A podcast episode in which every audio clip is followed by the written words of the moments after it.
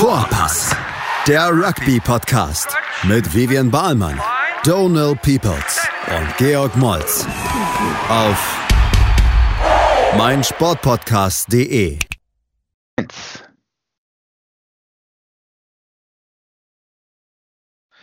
Hallo und herzlich willkommen zu unserer aktuellsten Podcast-Ausgabe Vorpass. Big G Vorpass. wieder am Start. Big G, einiges am Wochenende passiert. Thema Challenge Cup, Champions Cup und auch in der Südhemisphäre. Lass uns einfach mal gleich anfangen. Wie geht's dir? Wie war dein Wochenende? Erzähl mal, was ist in München? Gibt's wieder Training bei dir? Ähm, mir tut alles weh. Ich war gestern äh, zum ersten Mal bei McFit wieder seit gefühlten zehn Jahren oder so. Ähm, Rugby-Training läuft auch wieder mit Tests und so und Anmeldung. Ja, man merkt halt schon, wie extrem unfit man ist. Ne? Also, wie gesagt, von McFit tut mir alles weh und auch letzte Woche Training. Gut, ich war die Wochen davor nicht da, halt Fitness-Skills, ne? Du brichst halt nach 15 Minuten schon zusammen. Ja. Mal gucken, ich gehe heute, äh, heute Abend wird das Wetter ein bisschen besser sein, freue ich mich schon drauf. Heute Abend ähm, noch Unterführung zum Training. Und ja, bin gespannt, was der Coach da für Fitness-Sessions erarbeitet hat. Gut. es sollen auch schon Spiele stattfinden im Mitte Juni in, innerhalb von München oder so. Okay. Wenn's, ja, Oh. so Mitte, ja, Mitte Juni. Ähm, ist zum, zumindest die Idee jetzt.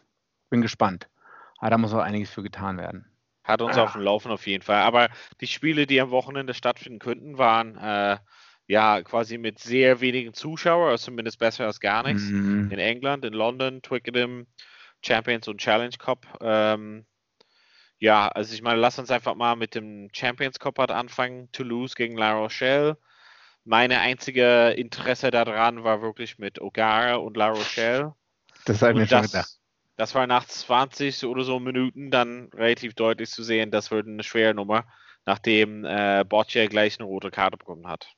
Da hast du vollkommen recht. Ich glaube, da waren vielen bewusst, dass es von da ab sehr, sehr, sehr schwer wird. Ne? Ähm, Zu Recht die rote Karte äh, mit, mit der Schulter mit voller Kraft ähm, in, im Gesicht geendet, sage ich mal so. Ähm, und der arme Maxim, ähm, wie heißt er? Oder wer Ja. hat es denn abbekommen? Mit da.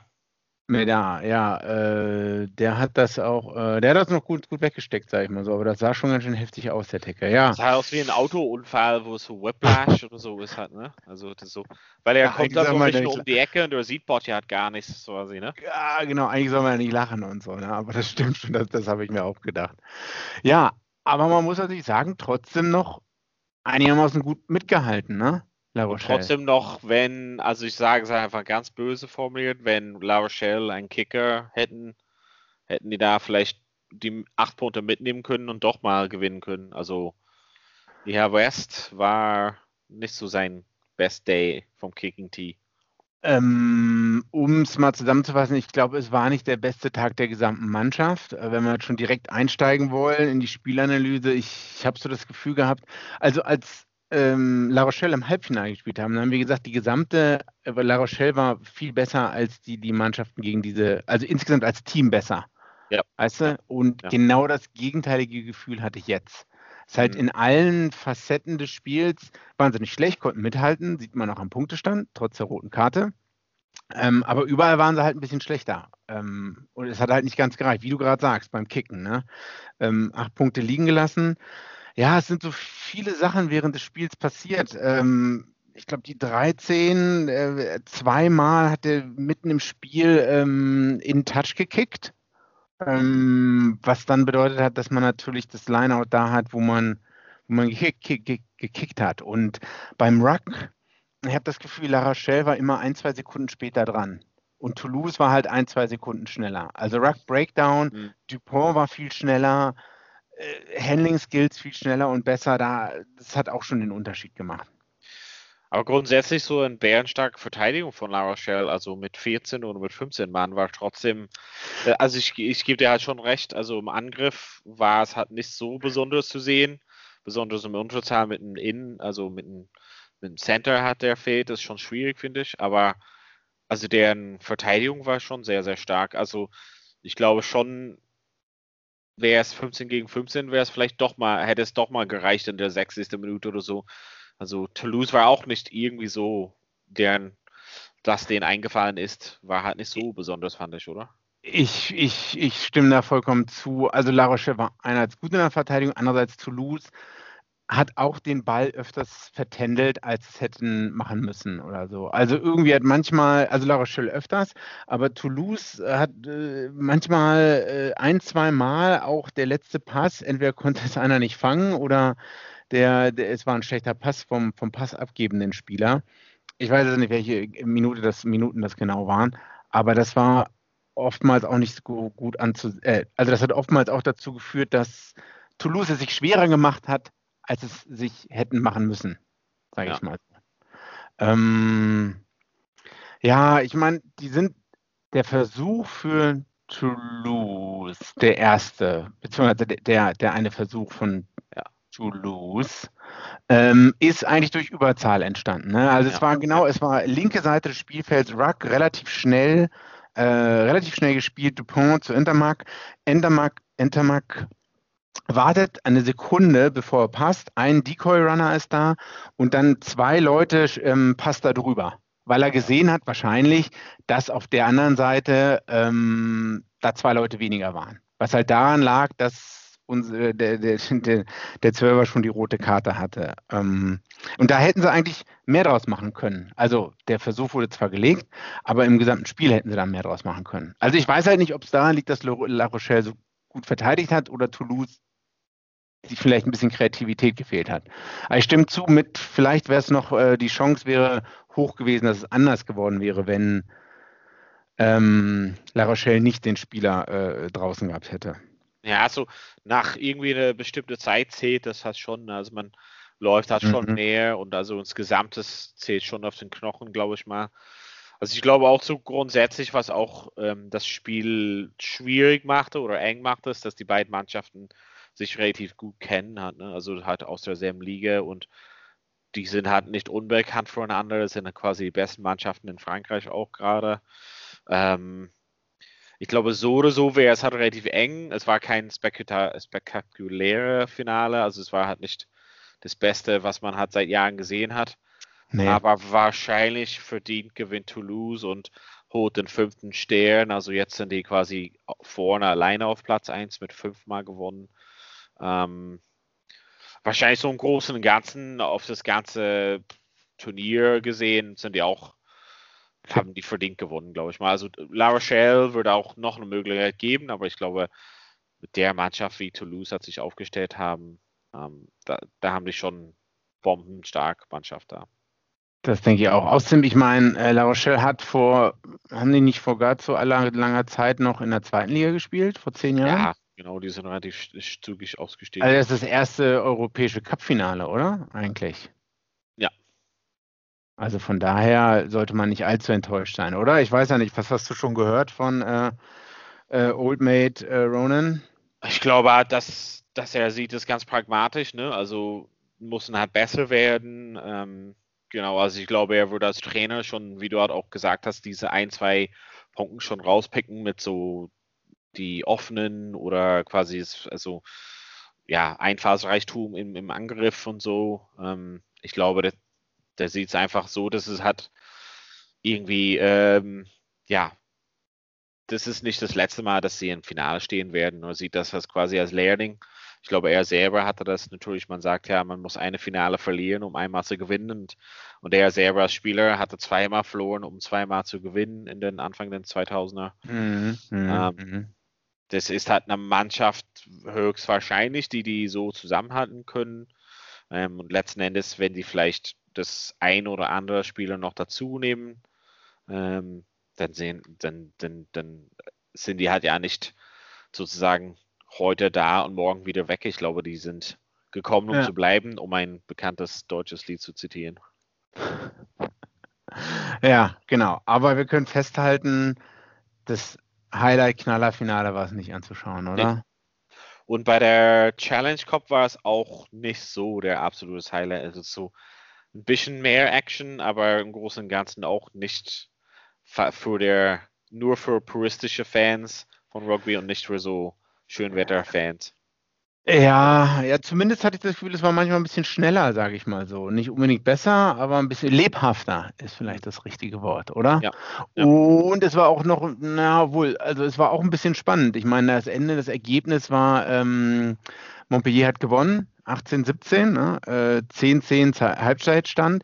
Und Leicester war ja eigentlich sogar 3 zu 10 lagen die hinten und haben dann noch 17, 10 geführt ähm, zeitweise. Also es war ein Hin und Her, aber ich meine, Leicester muss man, wenn man jetzt mal auf die Vergangenheit schaut, eigentlich muss man die dafür loben, was die geschafft haben nach der katastrophalen letzten Saison und auch wie es äh, der, die Premiership-Saison Anfang, äh, anfangs lief. Also ich glaube, jetzt sind sie Sechster oder so und äh, am Anfang der Saison lief es und letzte Saison lief es halt so katastrophal, ich glaube, das hätte keiner erwartet, dass die auch überhaupt in das Finale kommen. Also eigentlich sind die vielleicht sogar Gewinner der Herzen, würde ich sagen.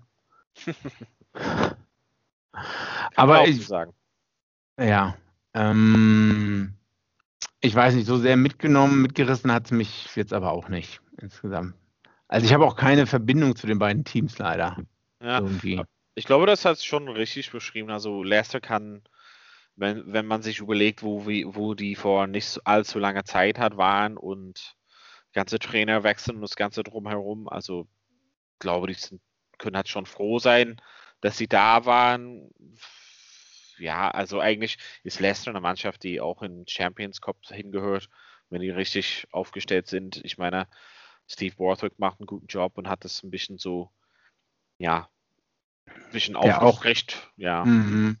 War der bei England vorher auch noch irgendwie ja, genau. Eddie Jones? Ja, genau, genau, ja. Und ist selber genau. hat also selber ähm, sehr bekannter Spieler gewesen, Lineout Guru und solches. Also ja, nimmt, nimmt seine Gelegenheit da, das, das, das Ding anzupeitschen. Also ich glaube, Montpellier und Leicester, das sind zwei Teams, die vor äh, nicht allzu langer Zeit beide so eher auf den Abstiegplätzen waren und ja auf dem Weg nach unten und Philippe Saint-André hat so ein bisschen auf jeden Fall den Ruder übernommen da für, für Montpellier und Steve Borthwick. Also es sind zwei Teams, auf jeden Fall, wovon wir nächstes Jahr mehr hören werden, wenn es quasi ein bisschen zur vielleicht Normalität zurückkehren kann und dass sie, also ich hoffe, dass sie beide ein bisschen länger dabei bleiben können und mhm. ein bisschen das, ja, deren Plan hat, einsetzen können für die nächsten Jahre. Ist Leicester Tigers eigentlich das Rekordtitelgewinnteam in England? Hat nee, nicht ja, bestimmt, oder? Also sie haben auf jeden hm. Fall einen Also jetzt die letzten 17 Jahre nicht mehr, aber ich meine auch noch davor, also noch vor Jahrzehnten oder so. Das also wirklich, ich glaube halt schon. Ähm, also sozusagen, das hat Bayern München, was dann abgestürzt ist oder so. Ist denn nicht noch, ist denn nicht noch Fords Vater, unser alter Deutschland-Spezi, äh, ja. Mike Ford dabei? Ähm, er war dabei, soweit ich weiß, und dann wollte das halt übernehmen, aber ist er noch dabei? Das wäre. Das wär ja, ja, ich glaube, er sieht Weil sich unter eher Jordan so Murphy, ja. Ne? Ja, genau, und er wollte halt Murphy so ein bisschen rauskegeln. Murphy wurde schon raus, aber ich, war, ich glaube nicht, ich glaube, der ist nicht dabei, aber kann mich irren. Muss man mal recherchieren.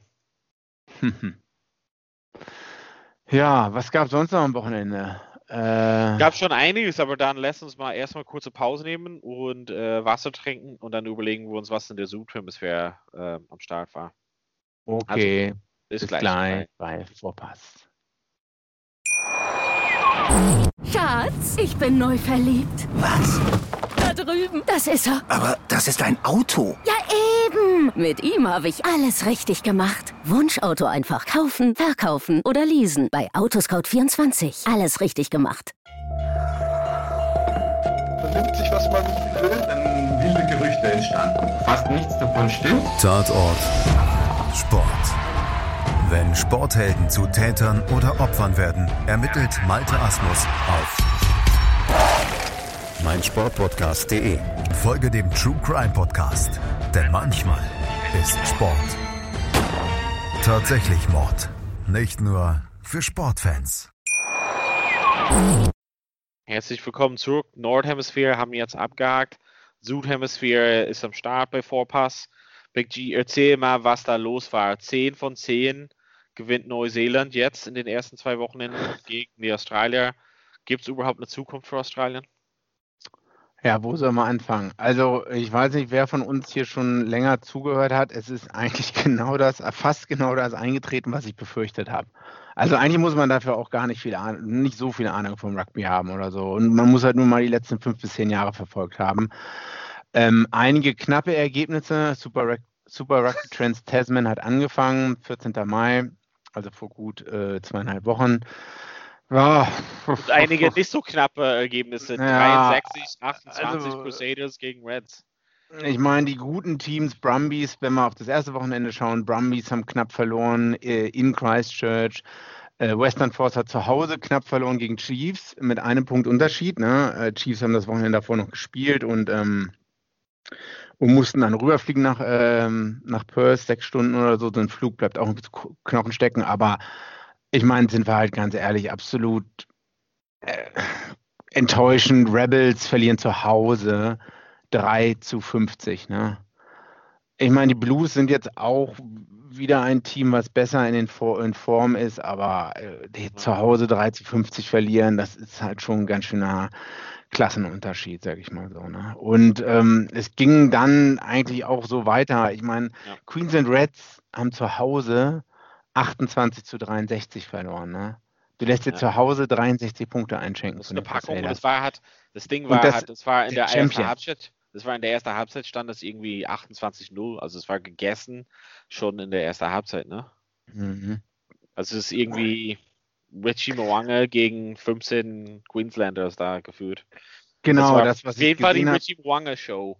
Äh, das, was ich gesehen habe, un unglaublich, wie der Typ, was der für eine Einzelleistung gebracht hat. Ähm, ich bin sehr gespannt, wie Bowden Barrett äh, nach seinem ja. Japan-Ausflug da irgendeine Chance haben will, wieder ein regulärer Starter für die 10 zu sein. Also ist, das, ist das überhaupt eine Debatte, wer auf 10 starten soll bei Neuseeland?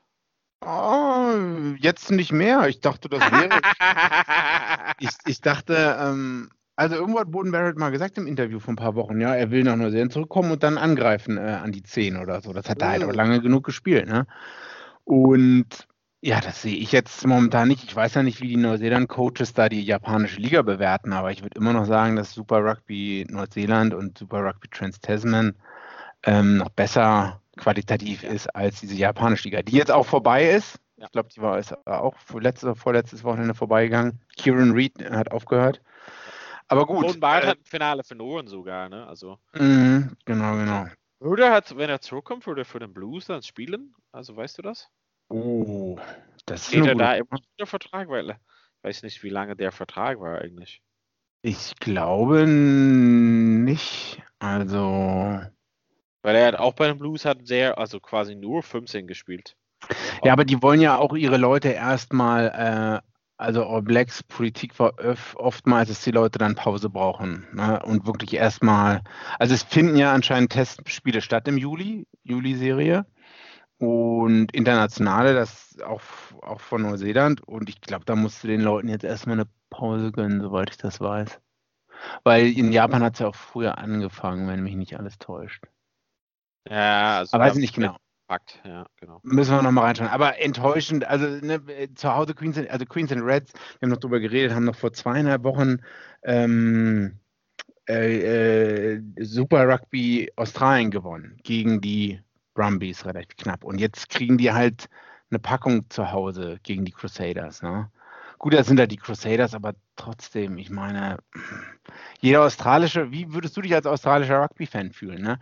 Also wie würdest du dich als australischer Bisschen verarscht. Bisschen verarscht. Also wie würdest du dich erstmal als australischer Die Hard Rugby-Fan fühlen? Und was ist mit Leuten, die potenziell sich neu für das Spiel begeistern sollen? Ich meine, das sage ich immer wieder, bei einer eigenen nationalen Liga ähm, so wie das in Rugby League oder Australian Football der Fall ist, am Ende gewinnt immer irgendein australisches Team. Auch wenn es vielleicht nicht dein Team ist. Ne? Aber hier gegen deinen Erzrivalen halt zwei Wochen in Folge jedes Spiel zu verlieren und wahrscheinlich sehe ich auch keinen Titelgewinner hier aus Australien kommen. Ne? Was mich das heißt, ein bisschen, was mich ein bisschen schockiert, war quasi dieses, ich habe das meiste von dem Chiefs Bromby-Spiel live gesehen und Brombies ist eigentlich eine Mannschaft, die stark im Sturm ist, äh, Paket, offenes, ähm, Gassen, ähm, mhm. Scrums, Gedränge, alles so, also wirklich stabil. Und da haben die Chiefs den absolut powermäßig weggedruckt. Mhm. Das hat mich so ein Ch- bisschen beunruhigt, weil Chiefs ist auch nicht die beste neuseeländische Mannschaft und Nee. Chiefs steckt 40 Punkte gegen Brumbies und die, die Art und Weise, wie die gepunktet haben, waren so normalerweise die Stärken von, von Brumbies. Ähm, das hat mich Mhm. so ein bisschen beunruhigt, muss ich mal zugeben. Ähm, ja, du sagst es, ich meine, Chiefs sind zwar noch ins Finale gekommen, aber der Anfang der Saison war katastrophal für die in Neuseeland. Ähm, auch die letzte Saison war ja nicht ganz so gut. Ja, und dann gewinnen ja trotzdem 40-19. Ähm, was ich auch noch sagen will, dass selbst die Punkte, die äh, in so einem anderen Spiel sind, so irre viele Punkte gefallen. Äh, Waratahs 48, Hurricanes 64. Ne, wie du, was sagt Donald da immer? Defense is optional. Ich Äh, meine, die. ja. Hä? Nee, also das war, also wo ich das am stärksten gesehen habe, und das Wort ist gut, dass du das erwähnst und nicht ich immer. Ähm, das hat man so dieses Defense Optional bei den Queensland Reds gesehen gegen Crusaders. Also ja, Crusaders waren gut und Moange ist halt schon sehr, sehr besonders, aber andererseits war es halt so manchmal Sachen, sah auch so ein bisschen wie Trainingsspiel halt manchmal so, wie die Art und Weise, wie Mhm. die da reingegangen sind. Und das, das beunruhigt mich schon ein bisschen. Also ich habe so ein bisschen über so ein anderes Podcast gehört, über Wallabies und so, dass die, die, die sind schon stark, wenn die in 15 oder 23 zusammenstellen, sind sie sehr, sehr stark und gegen Neuseeland können schon mithalten. Was quasi die Schwäche von australischer Rugby äh, momentan ist, ist diese Dichte, also Kaderdichte, dass er quasi danach kommt, hat nicht mehr viel und das ist halt, wo ich denke, der, der- der Wettbewerb für Plätze für den All Blacks, Start 15 oder 23, ich meine, das ist halt enorm hoch. Ja. Also sowas wie dritte Reihen, so da, das sind halt extrem viele Leute, wo du dann irgendwann sagen musst, oh Kacke, da das schaffen hat so einige Top-Top-Leute nicht mehr im Kader. Wie kann man den rauslassen? Ja, und in Australien, das ist so ein bisschen anders. Und ich weiß nicht, ob es damit zu tun hat, dass, ja, also wahrscheinlich würde ich halt mal sagen, mehr, ich lass mich nicht zitieren hier, aber es sind mehr australische Nationalspieler, die, die im Ausland spielen, als neuseeländische äh, Nationalspieler wahrscheinlich, besonders jetzt. Also ich glaube, die, die All Blacks spielen wollten, sind eher zurückgekommen. Und für den Wallabies ist es eher so, das sind, nehme ich mal an, Will Skelton zum Beispiel. Also Mhm. das wäre jemand, der definitiv in jeder Mannschaft der Welt schaffen würde. Und er spielt ja in Frankreich und er wird halt nicht für Australien spielen. Und ähm, es sind einige andere, die auch in Frankreich spielen, die diesen, diesen Breite des Kaders hat so beeinflussen für Australien. Und, und das ist, was ich sehe bei den, bei den Clubmannschaften am Wochenende. Habe ich irgendwie gedacht, okay, das sind halt Leute, die bei, den Neu äh, bei Neuseeland definitiv in den Start 15 schaffen würden, nur weil es so einen großen Konkurrenz gibt. Die werden es halt, die können halt nicht sechs dritte Reihe Spieler mitnehmen im Kader, aber Mhm. sechs dritte Reihe Spieler für Australien so jetzt zu finden aus den Clubmannschaften, Mhm. weiß ich nicht so. Das ist jetzt so ein bisschen das Ding. Oder? Ja, es sind, um nochmal auf deinen Ausgangspunkt zurückzukommen, es sind einige etliche australische Spieler im Ausland, sowohl in Japan als auch in Frankreich, ähm, als auch in England, denke ich. Aber ähm, der Spieler, der qualitative Spielerpool ist einfach größer in Neuseeland. Die Pyramide unten hin ist halt größer. Und ähm, du hast in Neuseeland dann halt immer einen James Lowe, geht nach Irland, der Ja. vielleicht auch hat Modi All Blacks gespielt, glaube ich, ist so ein, ne, der ist so ein Kandidat, der hätte war knapp an der Grenze zu den All Blacks oder so, Ja. ne? Aber selbst wenn der geht, dann hast du immer noch genügend Leute in der zweiten Reihe oder so, ne? Und das fehlt, das ist meine These seit Jahren, seit Jahren, das fehlt in Ko äh, Australien komplett halt. Ne? Es ist nicht nur, nicht, nicht nur diese erste Garde an Leuten, die vielleicht rü rübergegangen sind oder so, sondern auch der Unterbau. Das heißt, es, es findet gar kein Wettbewerb oder nicht so viel Wettbewerb darunter statt oder so, weil es Mhm. gar keine, es gibt halt gar keine richtige vergleichbare Liga in Australien mit Neuseeland, dieser ITM Cup oder so, ne? Mhm. Sowas gibt es jetzt in Australien auch, aber das wurde mal vor fünf Jahren eingeführt und das ist, da siehst du halt auch schon, dass die Qualität da eine ganz andere ist und der Spielerpool auch viel, viel geringer ist. Und bis man das wieder aufgebaut hat, Das fängt ja noch weiter unten an oder so. Das fängt ja auf Clubebene an, wie man immer so schön Grassroots, ne? Äh, das wird noch mal ein Jahrzehnt dauern oder so, denke ich. Das ist man jetzt vielleicht schon, jetzt hat man vielleicht langsam die Wende eingeleitet, aber da wird sich nicht von heute auf morgen irgendwas ändern. Und den Beweis haben wir ja gerade vor uns liegen, ne? Ja. mit, den, mit den letzten zwei Wochenenden. Ne?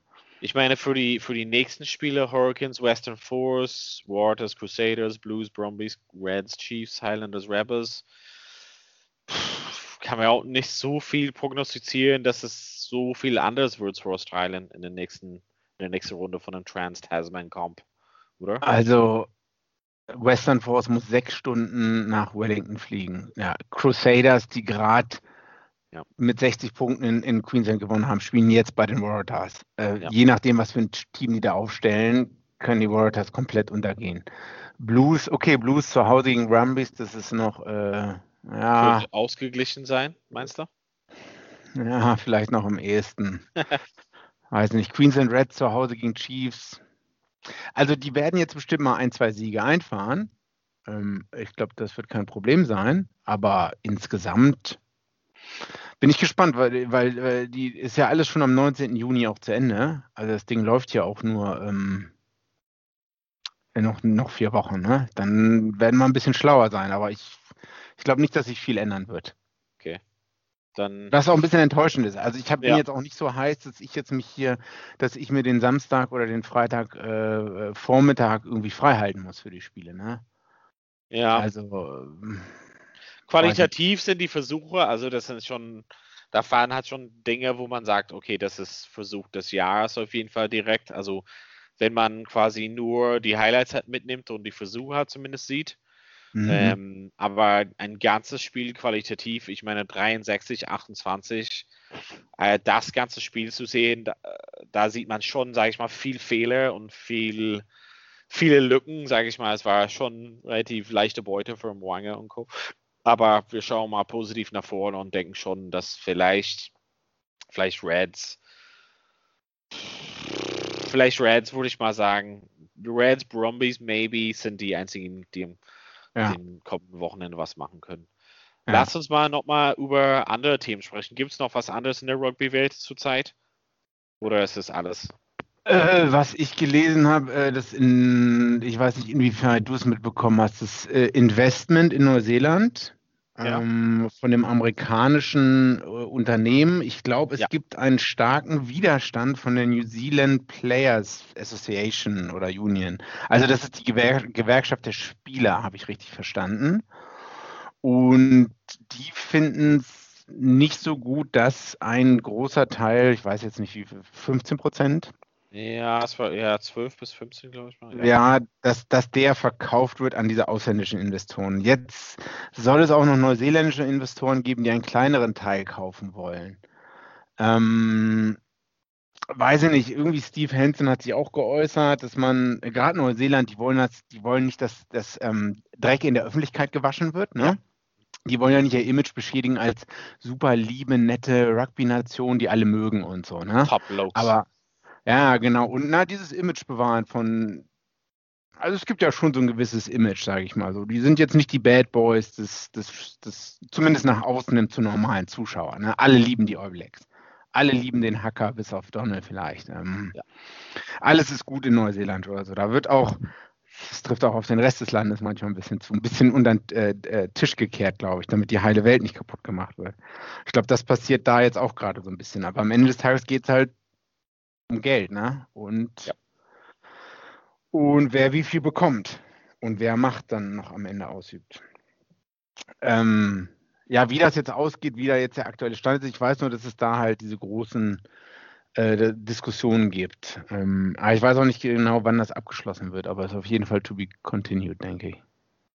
wir bleiben mal dran. Ansonsten gibt es einfach nur quasi das, ich meine, das hatten wir schon vielleicht ein bisschen angeschnitten, dass Irland sollte nach Fiji im Tour machen, das fällt halt aus. Stattdessen Ja. spielen die gegen Japan und USA. Und Japan Ja. spielt gegen den Lions und die sind auch ziemlich heiß drauf. Also als Vorbereitungsspiel für deren Tour. Ähm, also irgendwie werden halt schon im Juni, Juli International Test Matches stattfinden. Frankreich geht nach Australien, glaube ich mal, oder? Das war auch. Ja, es ist eine Dreier-Testserie in Australien. Ich weiß nicht genau, wann es anfängt. Ich war beim Spiel Australien, Frankreich in, im Etihad Stadium. Arschkalt, das Spiel ist 6 zu 3 ausgegangen. Ähm, kannst dir vorstellen, wie toll das war. Äh, Etihad. Stadium, äh, Etihad Stadium war auch ähm, nicht ausverkauft, da passen 60, 70.000 rein, da glaub, waren glaube ich 30.000 da. Und Australien hatte die gute Idee, Barretts zu verteilen an alle australischen Fans. Das heißt, da saßen 1000 Leute mit Army Barrett, Bar, ne, Barretts kennt man doch, ne? Wie heißen die auf Deutsch? Weiß nicht, Beret. Ne, weil sie halt die, ähm, weil sie halt die ähm, Yellow Army sind oder die Golden Green, Gold Green Army. Ja, nice. Ich dachte, das ist halt ein bisschen skurril. Weiß ich nicht. Tja. Ansonsten glaube ich mal, das war's für diese Woche. Wir hatten euch auf dem Laufen, was alles dazu noch geht. Aber für heute, glaube ich mal, erstmal reicht das schon. Big G, äh, herzlichen Dank, dass du dabei bist und äh, uns deine Insights geben könntest, besonders zu Südhemisphäre Rugby. Und äh, genau, für euch zu Hause, vielen Dank fürs Zuhören und hoffentlich bis bald bei der nächsten Ausgabe von Vorpass. Vorpass, der Rugby-Podcast mit Vivian Bahlmann, Donal Peoples und Georg Moltz auf meinsportpodcast.de. Schatz, ich bin neu verliebt. Was? Da drüben. Das ist er. Aber das ist ein Auto. Ja, eben. Mit ihm habe ich alles richtig gemacht. Wunschauto einfach kaufen, verkaufen oder leasen. Bei Autoscout24. Alles richtig gemacht. Wie baut man eine harmonische Beziehung zu seinem Hund auf? Puh, gar nicht so leicht. Und deshalb frage ich nach, wie es anderen Hundeeltern gelingt, beziehungsweise wie die daran arbeiten. Bei Iswas Dog reden wir dann drüber. Alle 14 Tage neu mit mir, Malte Asmus und unserer Expertin für eine harmonische Mensch-Hund-Beziehung, Melanie Lippisch. Ist was, Dog? Mit Malte Asmus. Überall, wo es Podcasts gibt.